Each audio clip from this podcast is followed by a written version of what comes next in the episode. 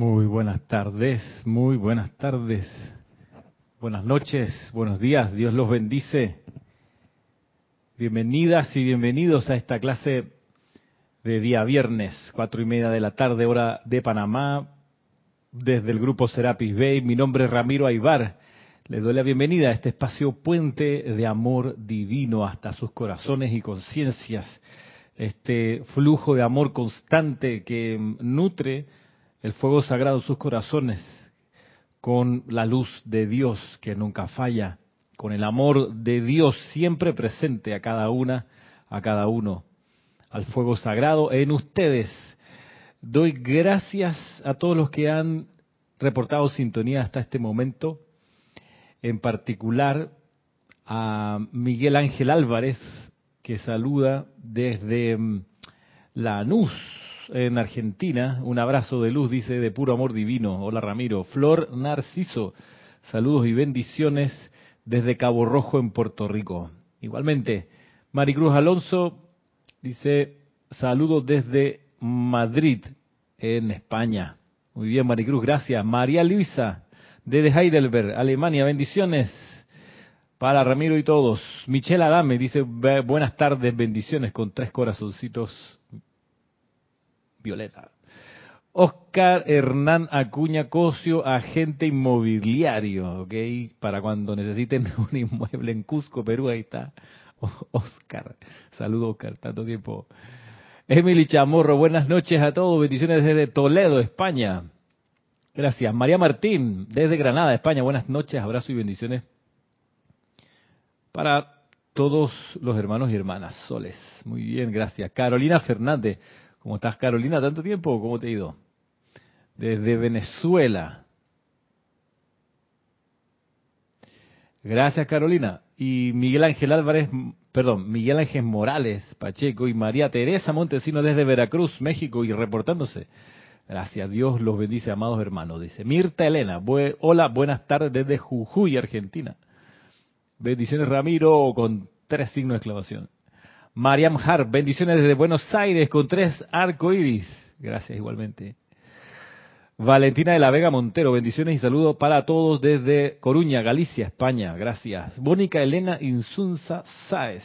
Buenas tardes, Ramiro. Bendiciones desde Valparaíso, Chile, Grupo San Germain. El estandarte sigue en alto allá, en Valparaíso. María Mercedes Morales, buenas noches, dice saludos y bendiciones desde Barcelona, España. Gracias, María Mercedes, saludos hasta Barcelona. Mónica Mariani, reportando sintonía desde Argentina, Buenos Aires. Paola Farías, bendiciones, luz y amor para todos desde Cancún, México. Noelia Méndez, bendiciones desde Montevideo, Uruguay. Gracias, Noelia, gracias, Paola. Diana Gallegos Hernández, saludos desde Veracruz, México. Buenas tardes, dice. Joel Manzano, hola Ramiro, hola Joel. Bendiciones y saludos a todos desde Ciudad de México. Gracias. Didimo Santa María reportando sintonía. Bendiciones. Juana Isabel Guerrero, hola, buenas tardes, reportando sintonía desde Santo Domingo, República Dominicana. Lindo viernes. Aquí alguien que se identifica como Mike Menk dice bendiciones Ramiro y para todos. Saludos desde Caracas, Venezuela. Igualmente. Diana Liz dice yo soy bendiciones saludando a todos y todas. Los hermanos y hermanas desde Colombia, Bogotá, debo entender. ¿Quién más por aquí? También saluda, segundito,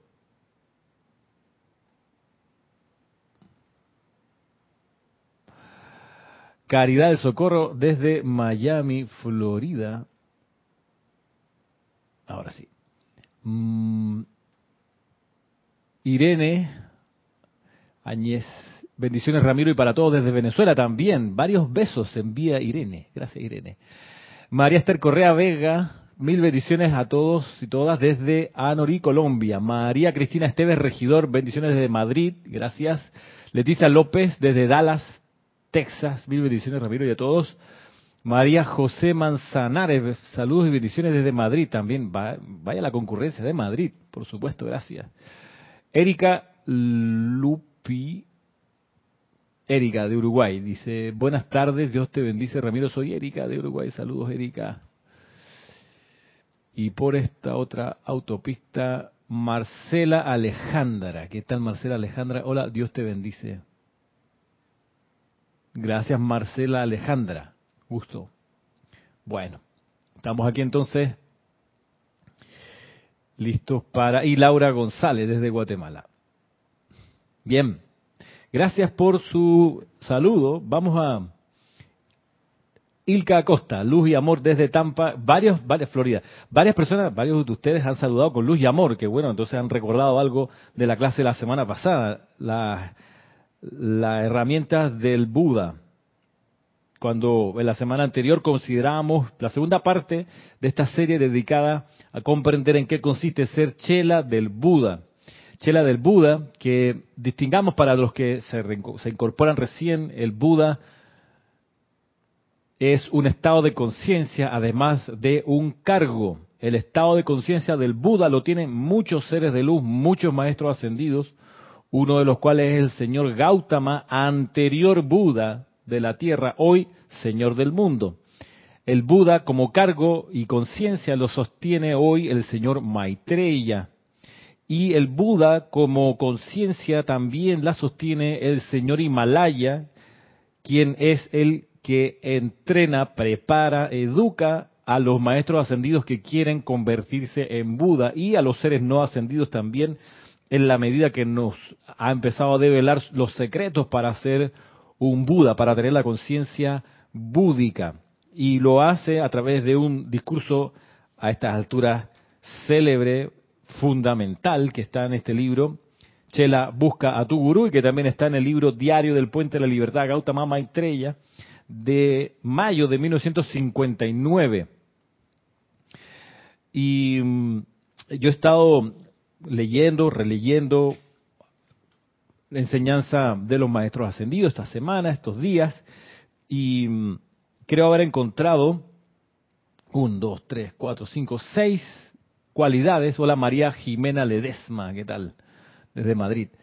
Seis cualidades que son obvias, creo, en esto que estamos considerando y se las voy a mencionar. Y luego podemos desarrollarla, pero hasta este momento me interesa por lo menos mencionárselas para que las vayan digiriendo de alguna manera.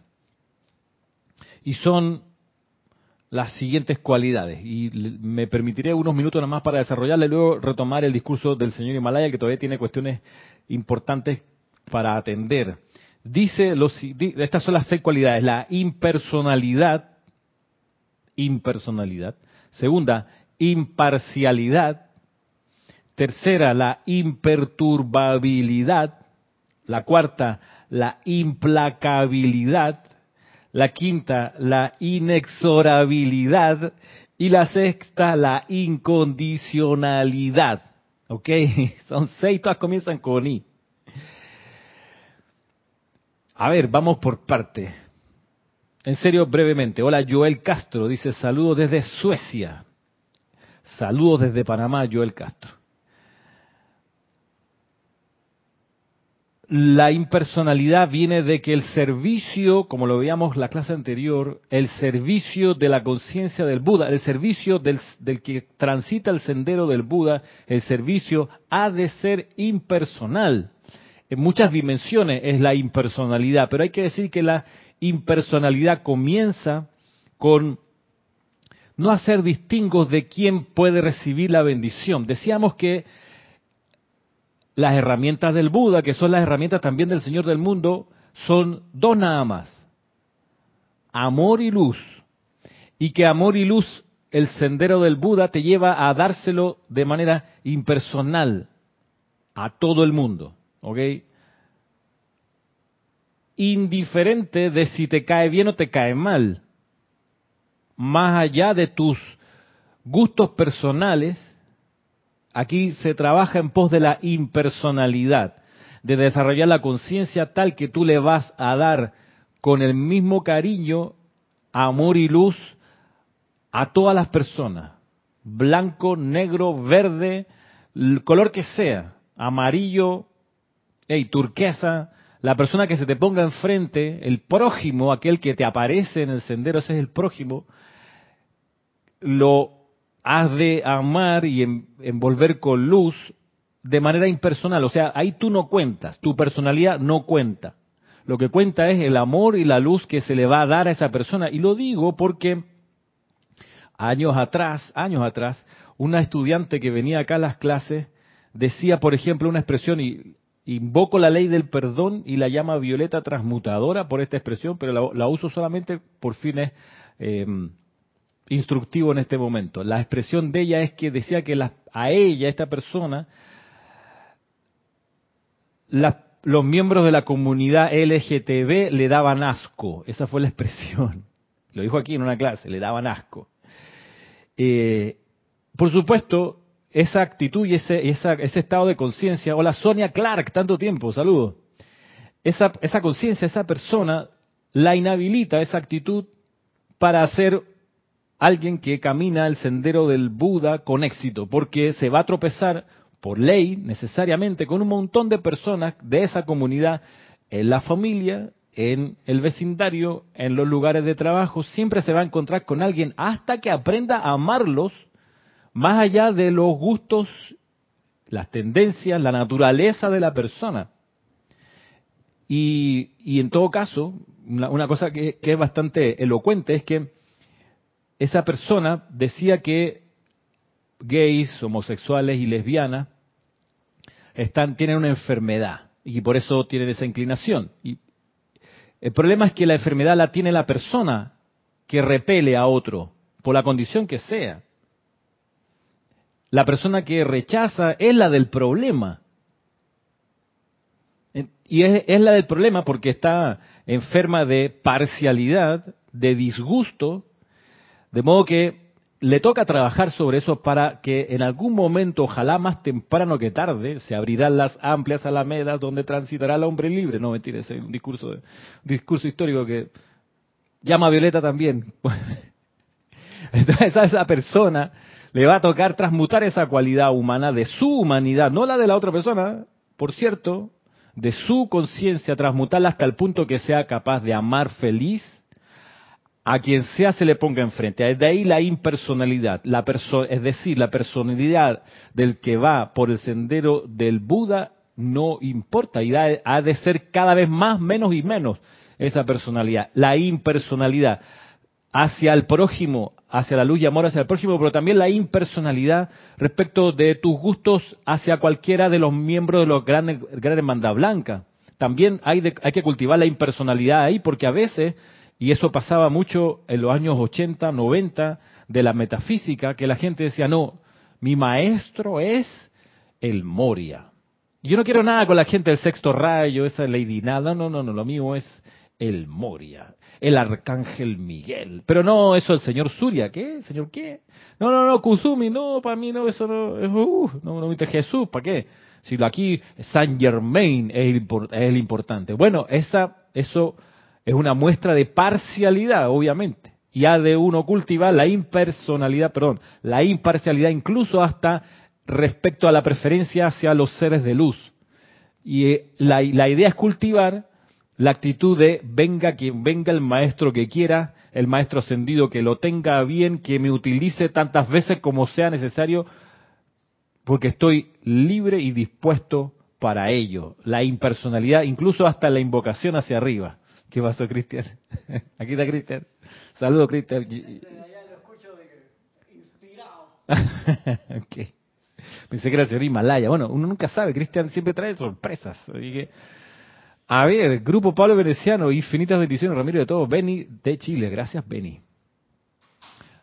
Así que bueno. Ah, Marta Silvi por acá también, saludos. Impersonalidad, cultivar la impersonalidad. Decía también que la imparcialidad es importante. Y si el servicio ha de ser impersonal, el amor ha de ser imparcial.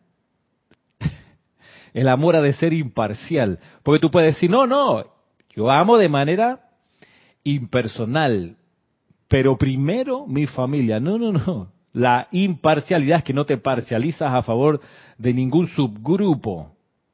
¿Ok? Primero los panameños aquí, que son los que me... No, no, no. no hay parcialidades, ¿ok? Es como esa actitud de decir, mira, no tengo equipo favorito en el fútbol, me gusta el buen fútbol. Punto, más allá de las parcialidades y las barras bravas de cualquiera de los equipos. Así que servicio impersonal, amor imparcial, en el momento que uno lo parcializa, lo limita, lo, lo, lo, lo, lo envuelve con la vibración de la personalidad. Así que impersonalidad en el servicio, imparcialidad en el amor, imperturbabilidad en los sentimientos, que la armonía de los sentimientos nunca sea perturbada. Ese es parte de lo que consiste transitar el sendero del Buda. Que tu armonía sea imperturbable. Pase lo que pase, venga la noticia que venga. En estos días chateaba con, una persona muy querida que estaba impactada por la noticia. Yo no sé, no la veía yo, nada más veía el texto pero el texto era como elocuente del nivel de, zozobra que le producía la noticia. Era una noticia, hay que decir, impactante. Pero uno ha de aprender a ser imperturbable, no insensible, imperturbable.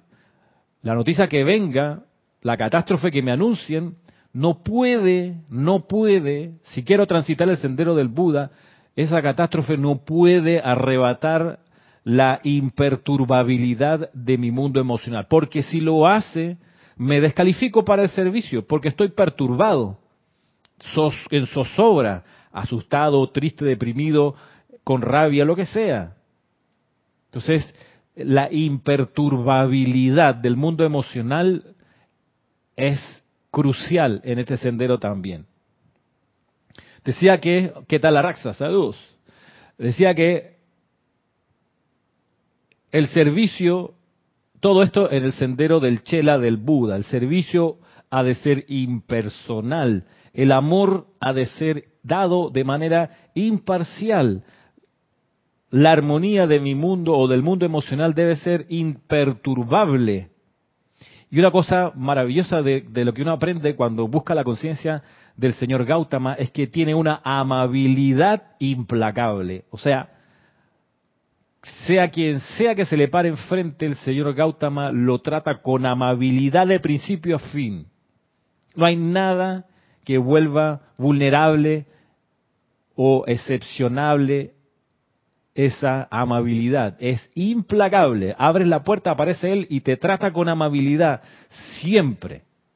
Y hemos de cultivar esa conciencia, esa actitud de tratar siempre al prójimo, siempre a la vida de manera amable pero en todo caso, en todos los casos, o sea, que sea implacable, que no haya nada que lo aplaque nuestra amabilidad, nada que le ponga a nuestro vaso con agua una gotita de impaciencia, de disgusto.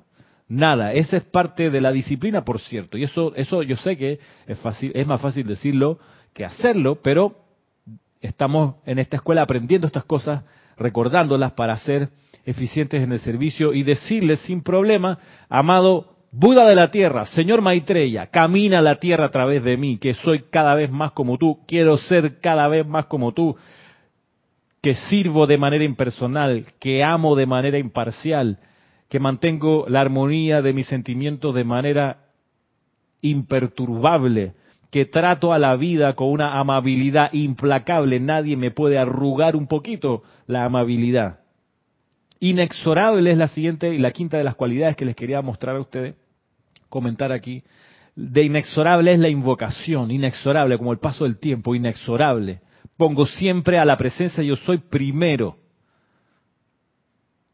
primero y siempre.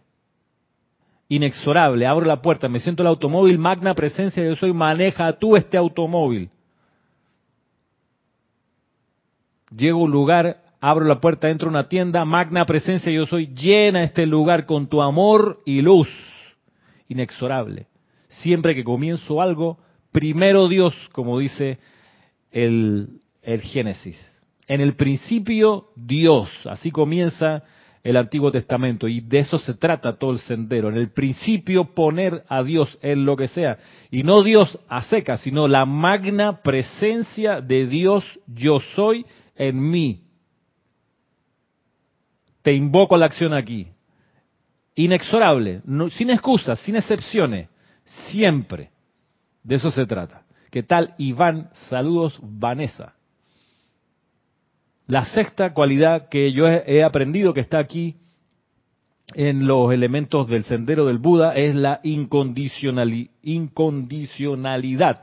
En este caso, de la administración incondicional. Doy amor y luz sin condiciones. No espero nada a cambio, ni siquiera las gracias. Ni siquiera las gracias. Es incondicional. Yo te doy las gracias por la oportunidad de dejarme darte algo. En este caso, amor y luz. Gracias te doy yo a ti. No, no espero nada a cambio, jamás, por ninguna razón. Que la administración ha de ser incondicional. Sería la sexta cualidad que, que les quería mostrar. Valentina dice, Ramiro, pregunta, ¿cómo haces para ser imperturbable y ser sensible ante algún acontecimiento? Lo que pasa es que uno, uno por supuesto, con el paso de la aplicación y con el afinamiento de los vehículos, se vuelve más sensible. Se vuelve más sensible porque incluso uno puede detectar niveles de inarmonía y de armonía también que antes no percibía, producto del afinamiento de los vehículos, de la sensibilización de los sentidos, del afinamiento. Eso eso pasa, uno se vuelve más sensible y eso es bueno, es necesario también. ¿Qué tal, Denia? Saludos. Pero eso no, no puede ser óbice para que la sensibilidad te vuelva te anule. No puede ser. Que porque ahora soy sensible a las notas musicales, escucho un chirrido y desespero y entro en colapso. No puede ser. Que ahora que tengo el oído entrenado, escucho a alguien cantar desafinado y me amarga el día. No puede ser. No puede ser. Porque entonces mejor no se hubiera desarrollado el talento, ¿sabe? Mejor no se hubiera, no se hubiera, no se hubiera agudizado la audición. ¿Para qué?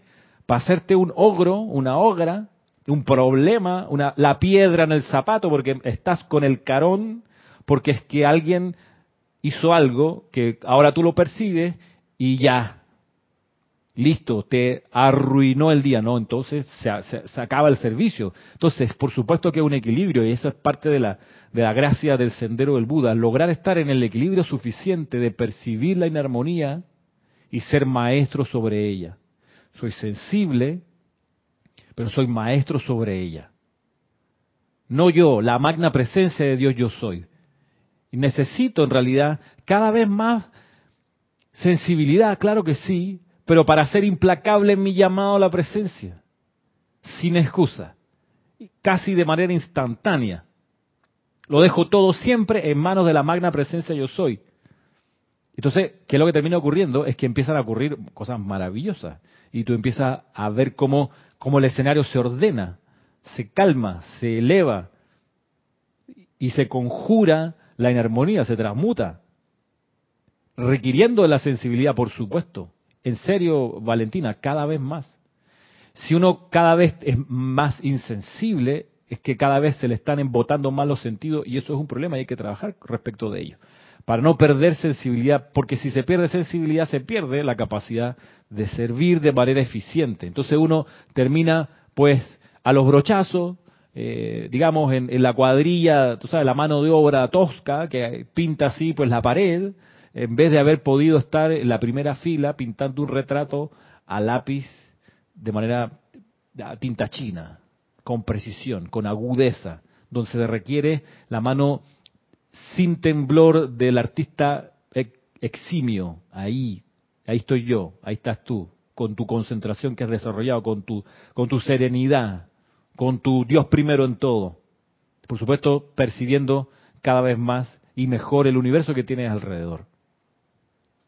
Por ahí va el asunto, Valentín, y gracias por tu pregunta. Bien, me subo las mangas siempre, siempre me ha parecido un poco extraño decir me arremango las mangas, como extraño, me subo las mangas de la camisa para entrar ahora sí a la continuación del discurso del señor Himalaya. Lo anterior es complemento de esto, ustedes verán. Estamos aquí, voy, voy desde el principio y y continúo y les aviso dónde es que comienza lo, nuevo. Voy desde arriba, que este, este, este, discurso me encanta. Vamos de nuevo. El señor Himalaya dice lo siguiente, amados hijos, me han dicho que ustedes aspiran a convertirse en Budas. He venido desde el corazón de India a traerles una comprensión de lo que la budidad requiere y un medio y manera mediante el cual los fervorosos deseos de sus corazones puedan convertirse en hecho. Tengo el privilegio en este gran orden mundial de ser el maestro de quienes ocuparán el cargo de Buda en este planeta Tierra o en otros planetas que pertenecen a los otros sistemas designados por la ley. Y por ende, al hablarles, les daré alguna de las oportunidades que he tenido a lo largo de las eras. Y al captar la atención de sus conciencias, espero que sentirán la presión de mi presencia, mi aura y la paz que doy. El propósito de un Buda es el de sostener un aura espiritual alrededor de un planeta en el grado suficiente para alimentar las almas de todas las conciencias que evolucionan las cuales se están desenvolviendo hacia la maestría divina en, ese esquema de evolución. El aura del mismísimo Buda se convierte para el alma en lo que la atmósfera de la tierra y la fuerza de los elementos son para los cuerpos y para el reino de la naturaleza. La mismísima alimentación que sostiene la vida del alma y que mantiene una continuidad de pulsación en su interior se provee a través de la presencia viviente de una inteligencia individualizada que escoge irradiar a través de la llama de su propio corazón la suficiente intensidad de amor y luz para estimular la inhalación de la llama triple dentro del corazón de quienes están encarnados, así como también de quienes, perteneciendo a la evolución, están a la espera de la oportunidad de encarnar. Sin esa aura y estímulo, la llama en sí no pulsaría. Exactamente de la misma manera que ustedes inhalan aire en sus cuerpos físicos y luego lo exhalan, asimismo la llama, que es su identidad espiritual, inhala y expande la pulsación, presión y estímulo del aura del Buda, quien, al completar su servicio, se convierte a su vez en un señor del mundo. Verán entonces que el desarrollo de un aura que envuelve al mundo, la cual en sí no contiene elemento alguno que pudiera tener un efecto de discordia sobre la vida del alma, es la preparación para que tal inteligencia divina se convierta en la luz del mundo, tal cual lo fue Sanat Kumara. A lo largo de todas las eras que han transcurrido, se han provisto Budas para todo planeta recién nacido, y los sempiternos brazos del amor de estos seres, la evolución ha avanzado, se ha desarrollado y madurado. Finalmente, desde dentro de la evolución en sí, candidatos para la budidad han aplicado, y a quienes se les dio la oportunidad para tal dirección e instrucción, se les enseñó cómo expandir la esfera de influencia y la cualidad de radiación. Tomaremos ahora el curso de instrucción de un Buda potencial, uno que ha respondido al, tirón magnético, que es la única indicación que alguna vez sale desde el corazón de la gran cordillera de los Himalayas, y el cual es un tirón sobre la luz del alma de quienes se han desarrollado al punto en que, con el tiempo, pueden ser de gran servicio y ser centros irradiantes de la cualidad de amor. Cuando individuos de este tipo se presentan como candidatos para quienes trabajan conmigo, primordialmente el amado Kusumi y los hermanos de la túnica dorada, la naturaleza del aura es la primera consideración. Claro está, el aura es la energía de ustedes, la cual tiene color, calidad, tono, sonido y forma. Ya me parece que esto aparte es nueva. Saludo aquí a Patricia Campos. Bendiciones. Dice un gran saludo desde Santiago de Chile. Bueno. Vemos entonces que el maestro Sendio Kusumi colabora con el amado Himalaya, junto con la hermandad de la túnica dorada. Interesante, interesante combinación. Conste que no ha sido a propósito, pero estamos vislumbrando para el próximo año, 2022, hacer transmisión de la llama de los retiros a los cuales todavía no hemos puesto nuestra atención y dado nuestro aliento, nuestros llamados. Uno de los cuales es el templo del Loto Azul, el retiro del Loto Azul del señor Himalaya, que está en el Tíbet, y otro es el retiro de Kusumi en Cachemira, la Catedral de la Naturaleza. Coincidentalmente, en algún momento del próximo año los vamos a, energizar y, y, aparecen aquí pues en este discurso un poco para nosotros tener alguna idea de cómo se combinan y cómo se colaboran los maestros ascendidos en lo interno. Así que cuando aparece un aspirante a la budeidad o la budidad, es, dicen, ¿qué fecha se este discurso se descargó en mayo del 59, Paola? Mayo de 1959. Entonces, hay un tirón de luz interno que sale del retiro del loto azul del señor Himalaya, que va dirigido a toda la humanidad y solamente algunas personas responden a ese tirón y toman rumbo hacia el retiro para aprender, quizás no lo sepan conscientemente, quizás sí, en qué consiste ser un Buda. Ahí es donde entran bajo la protección del señor Kusumi, gran, gran maestro ascendido. Y la hermandad de la túnica dorada, una hermandad fuera de serie, hay que decir. Entonces, vuelvo, estoy nada más repasando aquí, que lo primero que hacen es revisarle el aura, chequear por dónde, cómo es, dice el aura. Dice, el aura tiene color, calidad, tono, sonido y forma. Mira si de sensibilidad estamos hablando, Valentina, que los maestros ascendidos tienen la capacidad y necesitan la capacidad de percibir claramente cómo viene el aura de las personas o, cómo está el aura de las personas que vienen hacia ellos. Y tienen que ver lo bueno, lo malo y lo feo, como dice la película, ¿no? Y sin sentarse a llorar a la orilla del río, ¿no? De que qué porquería, o mira este tipo, este fue Michela hace tres encarnaciones, mira en las condiciones que viene. No, no, no, no. Vamos así de manera imperturbable. Color, calidad, tono, sonido y forma. Entonces, mira el objetivo de este primer diagnóstico. Sigue diciendo el señor Himalaya. El aura habrá de ser desarrollada en un sol. Una radiación expansiva que lleva una cualidad particular de confort, sanación, luz, iluminación o paz. De manera que es la sustancia primigenia con la que nosotros trabajamos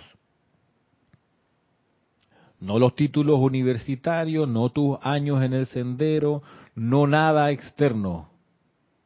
Tu aura, el aura del aspirante.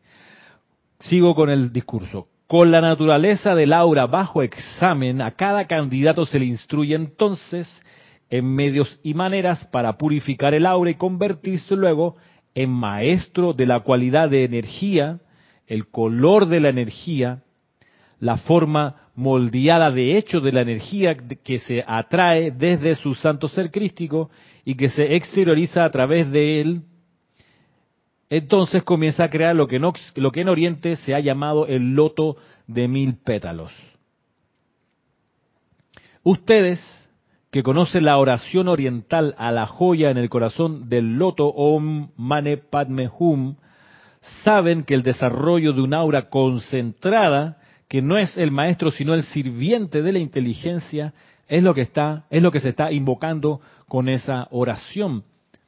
De hecho, cuando ustedes, los que tengan a bien leer las descripciones del retiro del loto azul del amado Himalaya, que está en los boletines privados de Thomas Prince, cuando ustedes la ven, el mismo, creo que es el mismo Kusumi quien va describiendo la procesión de los maestros hacia, hacia ese retiro, eh, viene y dice eso, ¿no? Que muchos de los que llegan en peregrinaje a este retiro van haciendo este mantra Om Mane Padme Hum o esta oración.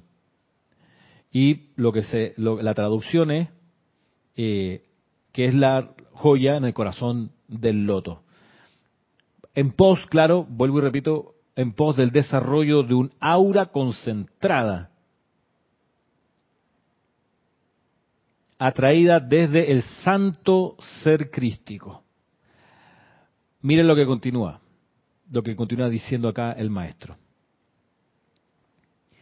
a la conciencia individual y les señalo, les señalo ahora a aquellos de ustedes que tienen aspiraciones de maestría, se le muestra que el inapreciable regalo de vida, que es la joya en el corazón del loto, la llama pulsante de divinidad, se convierte en el ímpetu para el desarrollo y el desenvolvimiento de esos templos y talentos, de esas cualidades y expresiones de la naturaleza de Dios, que es el designio del santo ser crístico propio que a cada quien le toca exteriorizar. Todo entonces queda depositado en manos de la llama triple, que es el santo ser crístico. Atención con lo que viene, dice, a medida que la atención entra profundamente en el corazón de esa joya, en el corazón de esa llama, entonces el gran santo ser crístico, extrayendo desde el cuerpo causal del individuo, comienza a desarrollar el patrón del plan de vida y las energías comienzan a asumir una calificación similar y un patrón de color similar al del cuerpo causal del individuo. Eso es lo que, en qué consiste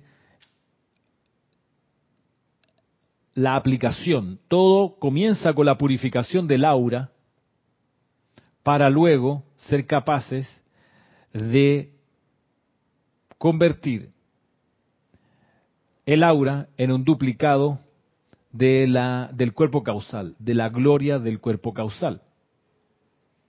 Para eso, pues, eh, tenemos la posibilidad, ok, de ver esta imagen. Déjeme buscársela aquí. Que nos permite visualizar en qué consiste. A ver si me lo, a ver si me la carga, un segundito. A ver. Claro, un segundito. No sé si tienen hasta aquí una pregunta mientras termino de cargar la imagen. Que nos puede servir de modelo para visualizar en qué se debe, en qué se debe constituir nuestra aura, en un duplicado del cuerpo causal. Para aquellos que han estado en el taller de aquietamiento, utilizamos esto. No sé si se va a ver, aquí no la veo. Voy a pasar a ver qué tal, si me la muestra o no. No, no me la muestra. Ok, no importa, a ver si yo hago así.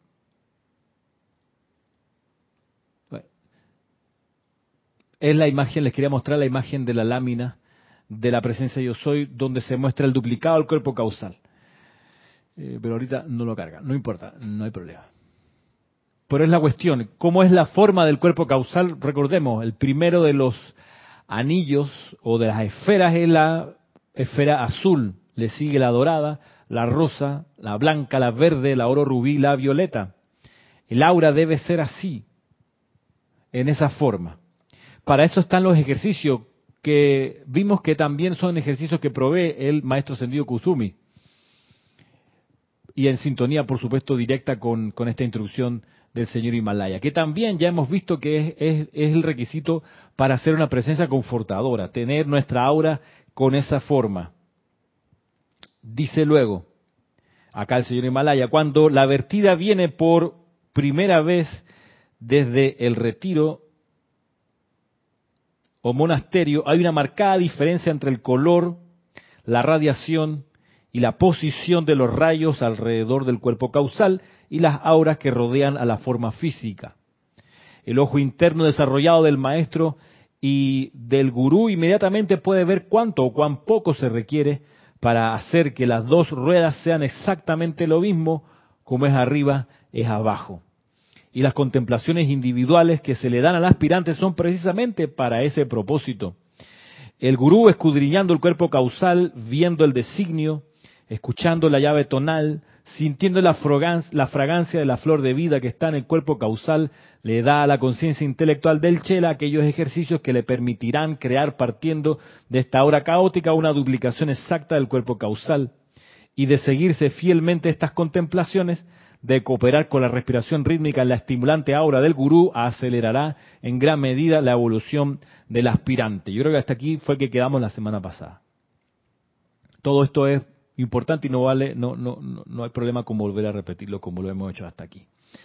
Continúo. En, en, Oriente la gente capta naturalmente la estimulación del alma que se logra mediante la proximidad a seres santificados. Y así como la flor, esto también, esto también lo vimos. Y así como, a ver, ah, sí, sí, avanzamos más. Voy de, no importa que lo lea de. Pues aquí tengo marcado. Seguimos. Eh, en Oriente la gente capta naturalmente la estimulación del alma que se logra mediante la proximidad a seres santificados y así como las flores que crecerían en sus soleadas ventanas exceden en fragancia y despliegue a las que están confinadas en las esquinas oscuras de otros salones, asimismo las almas de individuos que toman partido de la proximidad de seres santificados crecen más rápidamente en esa vibración estimulante y elevadora y es por eso, como les decía, que vale la pena que las personas que están aquí en Panamá vengan a Panamá a la clase, acá al Serapis, porque aquí hay una radiación concentrada de años y, años dando clases, de años y años haciendo ceremoniales todos los días. Y aquí hay una aura especial, elevadora. Por eso quien se queda en casa, en Panamá, pudiendo venir, se pierde esa, esa posibilidad de ir un poco más arriba en vibración. Mi pregunta, dice Ilka, para convertir el aura en el duplicado del cuerpo causal, ¿tengo que estar en la escuela del amado maestro Kusumi? Puede, Puede, claro que sí, pero también en la escuela del señor Himalaya, por supuesto. Ahora, mm, si uno va en pos del Mahacho y se precisa confortadora, algo similar, en, esto va a consistir gran medida también la disciplina que se absorbe allí, bajo la radiación del Mahacho. Sigo. Es por esto que en Oriente los fervorosos y los sinceros están en un estado constante de peregrinaje, buscando la santidad, buscando la presencia de un ser santo. Cuando el individuo que es fervoroso y sincero al seguir la llama de su corazón encuentra a su maestro y se sienta dentro de su aura, fíjense lo que ocurre. El aura del maestro no ascendido es la duplicación de su propio cuerpo causal. Y todas las energías que fluyen dentro de éste están fluyendo constantemente hacia arriba ya que dicho maestro está en un estado de constante gracia escuchante y contemplación, aunque sus manos y conciencia externa estén ocupadas en actividades mundanas de vivir. Cuando los menos desarrollados entran a esa aura, su fuerza ígnea es capturada en la radiación aspirante del maestro, y allí donde quizás no pudiera conectarse plenamente con su propio santo ser crístico, sin un ímpetu mayor al suyo, es barrido hacia arriba y alcanza alturas de iluminación y aspiración a las cuales no podría aspirar a alcanzar dentro de su propia órbita caótica y arremolinante. Esta actividad exactamente es verdad en un grado limitado, por supuesto, en Occidente, cuando individuos que entran a las grandes catedrales o santuarios encuentran que la devoción surge dentro de ellos, algo de lo que no son capaces cuando están en sus propias auras y mundos, debido a la tremendamente concentrada fuerza de oración de hombres y mujeres que han, que han orado, cantado y ofrecido adoración dentro de esas catedrales santificadas. El individuo se aprovecha de eso y se eleva sobre el momentum de esa fuerza de oración hacia la luz. Esto se denomina radiación transmitida y es la actividad que ustedes en sus mundos individuales pueden ahora poner en movimiento para y por otros. La gracia, como les digo, de un campo de fuerza como el que tenemos acá en el grupo. Continúo, ahora sí, esto es nuevo, no lo hemos visto hasta ahora. Dice el amado Himalaya. Cuando ustedes entran a sus grupos y se unen al momentum que se ha acopiado a través de sus campos de fuerza, cuando la acción vibratoria más fuerte de la energía de sus líderes dirige la energía de ustedes hacia arriba, ustedes individualmente alcanzan una esfera superior, un estado más santificado de pensamiento y sentimiento de lo que podrían lograr solos y en la corriente de retorno de lo que viene de, esa esfera fluye una mayor bendición y radiación, paz, santidad, fe y confianza a los mundos suyos. De nuevo, por más que uno que está aquí en Panamá pueda decir que en su casa se siente más cómodo para hacer, por ejemplo, un ceremonial o escuchar en su cuarto una clase como esta, hay un ímpetu adicional cuando pasa eso mismo, pero dentro del grupo, aquí dentro de la sede del grupo, porque aquí, como les comento, para los que recién nos conocen, tenemos muchos años de dar clase. Piensen que el grupo se fundó en 1989, ¿ok? Y desde entonces casi no ha habido interrupción y casi no ha habido interrupción en los ceremoniales desde ese entonces. Así que aquí hay ese momentum ascendente. Sigue el señor Himalaya. El ritmo de vida es absoluto. La elevación de la cresta, la punta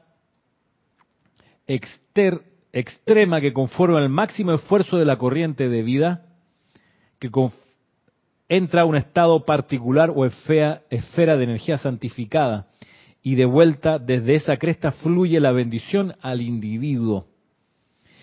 Quien tenga la capacidad de elevarse aún más automáticamente atrae a su alrededor individuos que desean la gracia, pero que todavía no han logrado el momentum para alcanzar esa altura y pueden tomar ventaja del aura de santidad y momentum contemplado del ser desarrollado.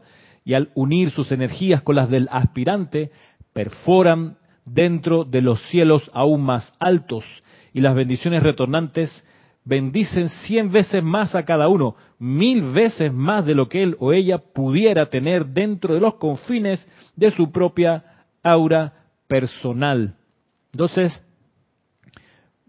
de nuevo, la maravilla de tener un local grupal donde se energiza constantemente la invocación a los maestros ascendidos, la descarga de su conciencia y su enseñanza, la bendición de poder acudir allí porque te permite llegar más arriba en comprensión, pero luego, si hablamos en términos de resultados de la invocación, hacer una invocación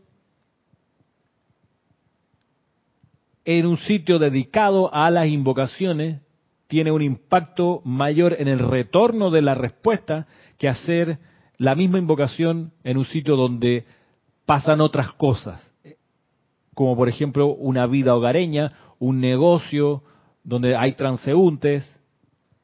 Por más que uno pueda tener un momentum de invocación personal,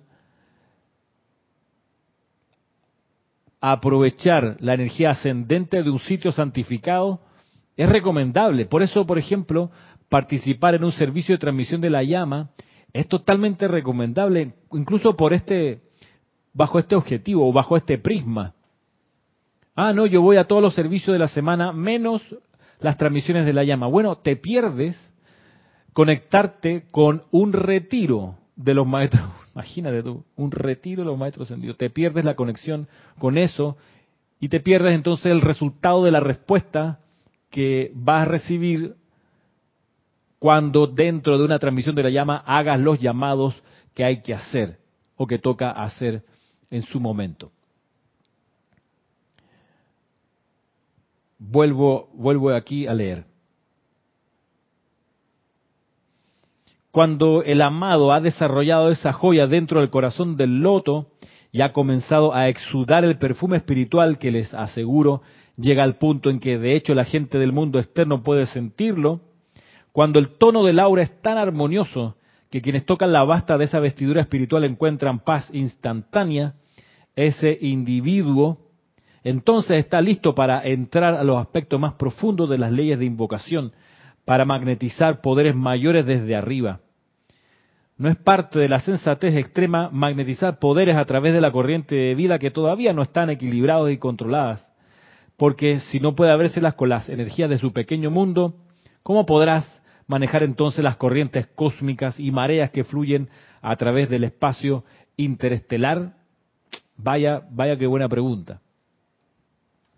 A propósito de guardar algunas develaciones para un poquito más adelante en el sendero, cuando la conciencia haya madurado un poquito más, esté más armoniosa, esté más aplomada, el aura tenga una semblanza cada vez más parecida al cuerpo causal, Bien, de ahí cuando se van logrando dar esos pasos, entonces se pueden develar otras, otras fases de la ley. Por eso ocurre que cuando uno deja uno de estos libros a un lado y los agarra seis meses después, si uno ha cambiado bien, a favor de la luz, si uno ha mejorado, se ha purificado, agarra el libro y ve otras cosas, ve otras manifestaciones de la ley.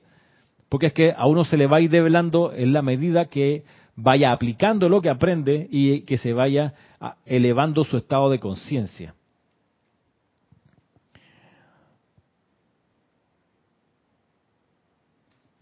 Quedan pocos minutos para, para el cierre de esta clase. Voy, voy a, a leer lo que, lo que va quedando. Dice aquí, la ventaja que tenemos en Oriente es esta.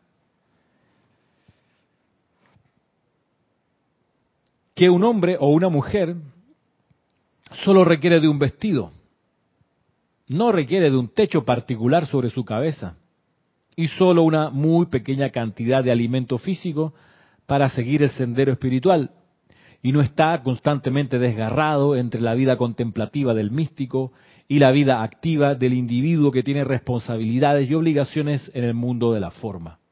Por consiguiente, en Oriente, cuando el individuo se presenta ante su gurú con su cuerpo causal o con los regalos del maestro, a través de ese poder de magnetizar las bendiciones exquisitas y flameantes que se convierte en un pequeño sol y en un canal dentro de este torbellino de movimientos en los mundos mental, emocional, etérico y físico, que vive principalmente en los ámbitos astral y psíquico, en la atmósfera en que la humanidad se desenvuelve.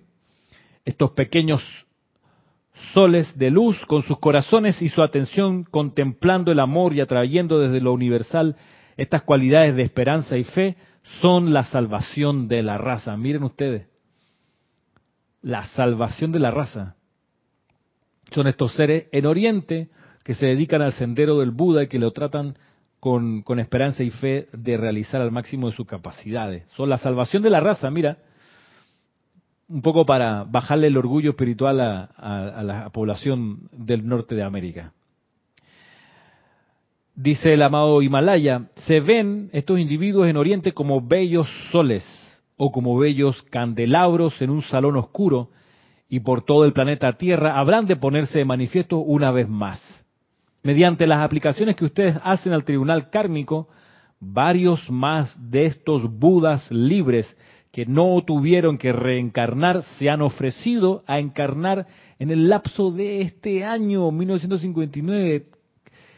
Tamaño sacrificio, ¿ok? Piensen, son seres libres, no solo maestros ascendidos, sino Budas, seres de luz con la conciencia de un Buda, ¿ok? Capaces de alimentar la llama triple del corazón de la gente para que siga respirando esa llama triple. De todos, de manera imparcial, impersonal, imperturbable, implacable, inexorable, incondicional.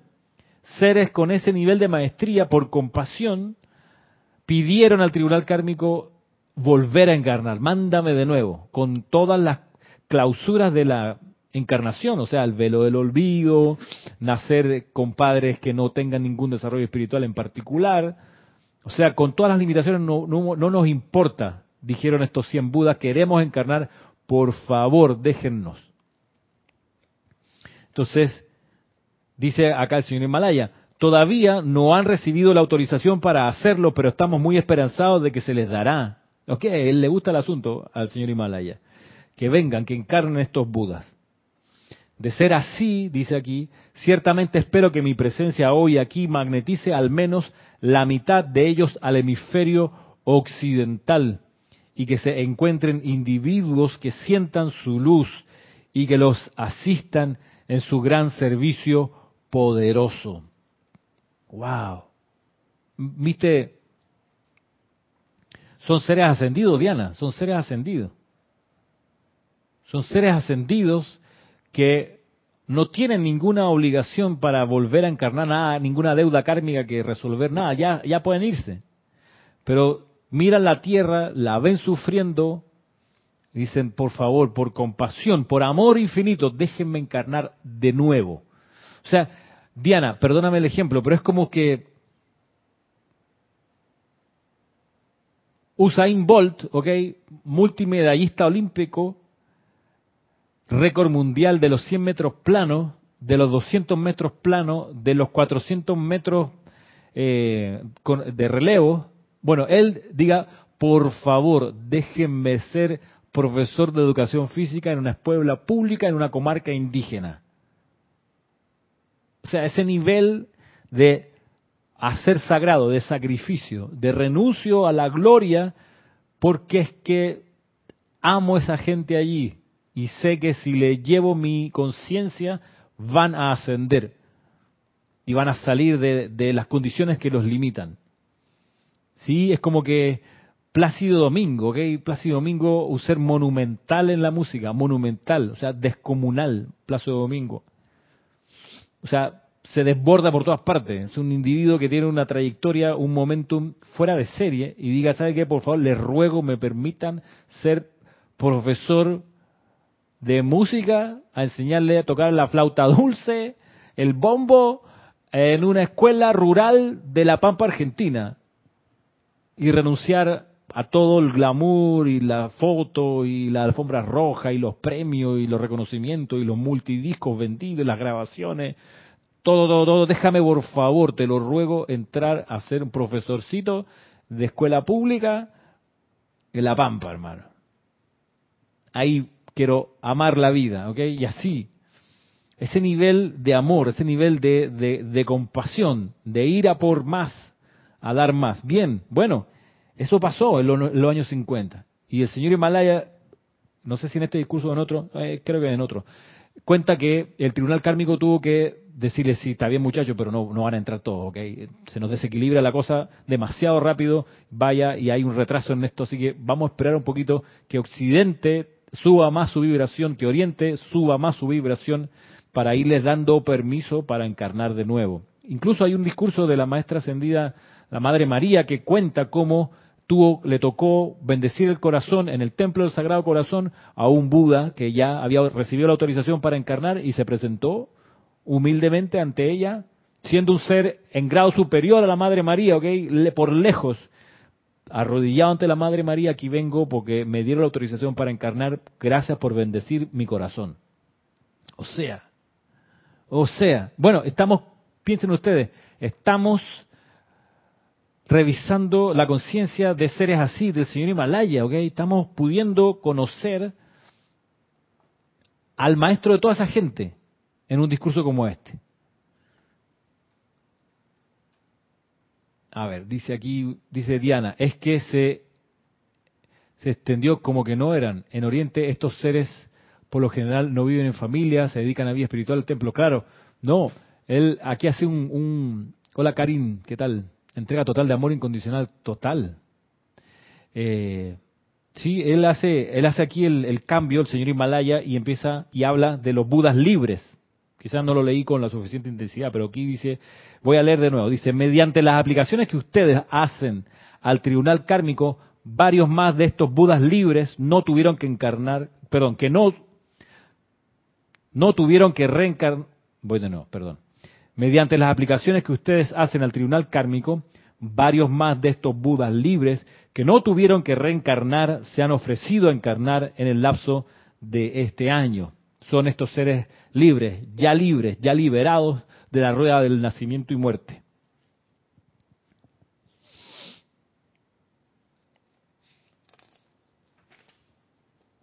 Bueno, y ya con esto, con esta consideración, contemplando lo espectacular, lo fuera de serie del servicio de estos seres. De, imagínate tú el nivel de amor que se, se logra inculcar en seres que siguen el sendero del Buda, el nivel de desprendimiento que se les logra inculcar, que dicen, ahora que estoy libre, ahora que ya soy maestro sobre la energía y la vibración, que puedo sostener con mi amor y luz un planeta, escojo por amor tomar un cuerpo de nuevo limitado en la forma para llenar de luz desde adentro de la tierra a más vida, a más seres.